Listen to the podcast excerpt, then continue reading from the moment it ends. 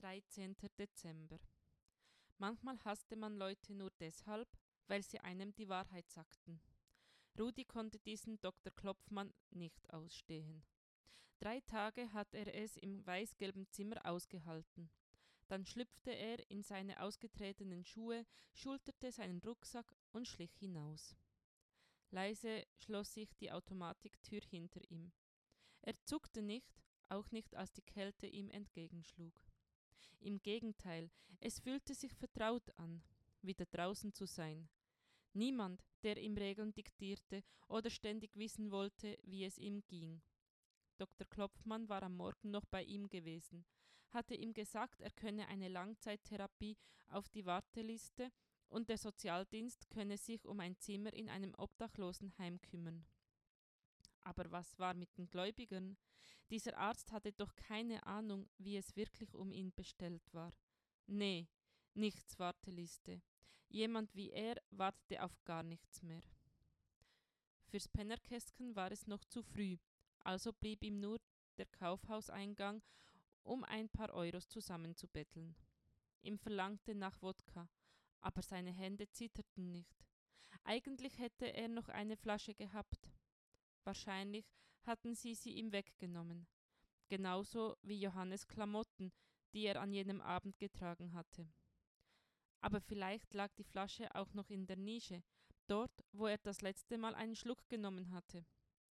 Und vielleicht lag dort auch seine Isomatte, denn die war ebenfalls nicht mehr bei seinen Sachen.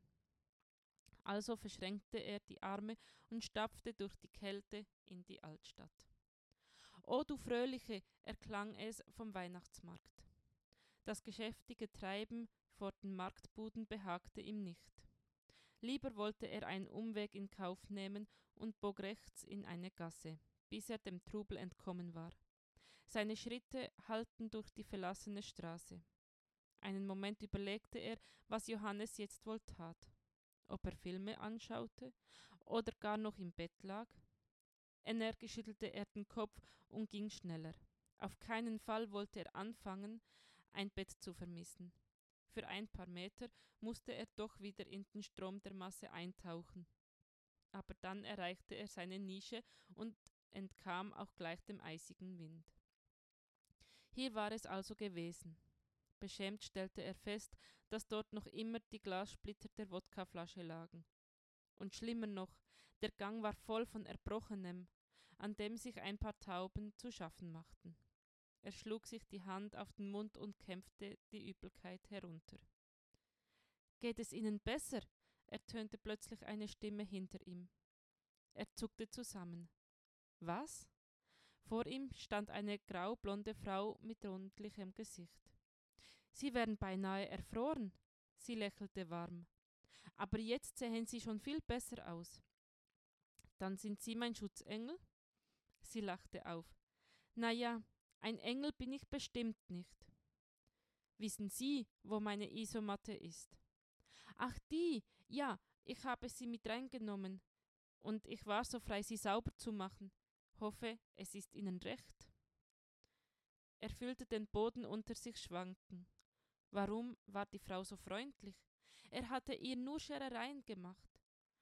Vielen Dank. Es tut mir leid, dass ich. Er deutete auf die Nische.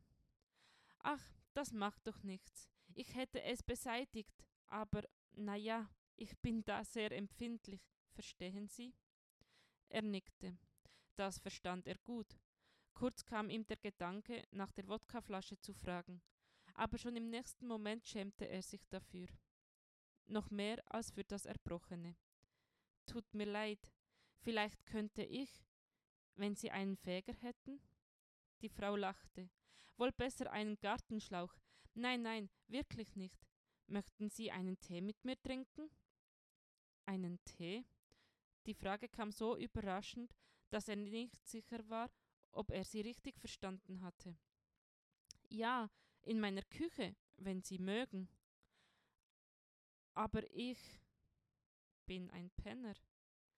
Ich habe Vanille-Zimttee, den müssen Sie probieren. Aber er schaute an sich hinunter. Seine Kleidung war noch sauber. Er würde zumindest keinen unangenehmen Geruch verbreiten.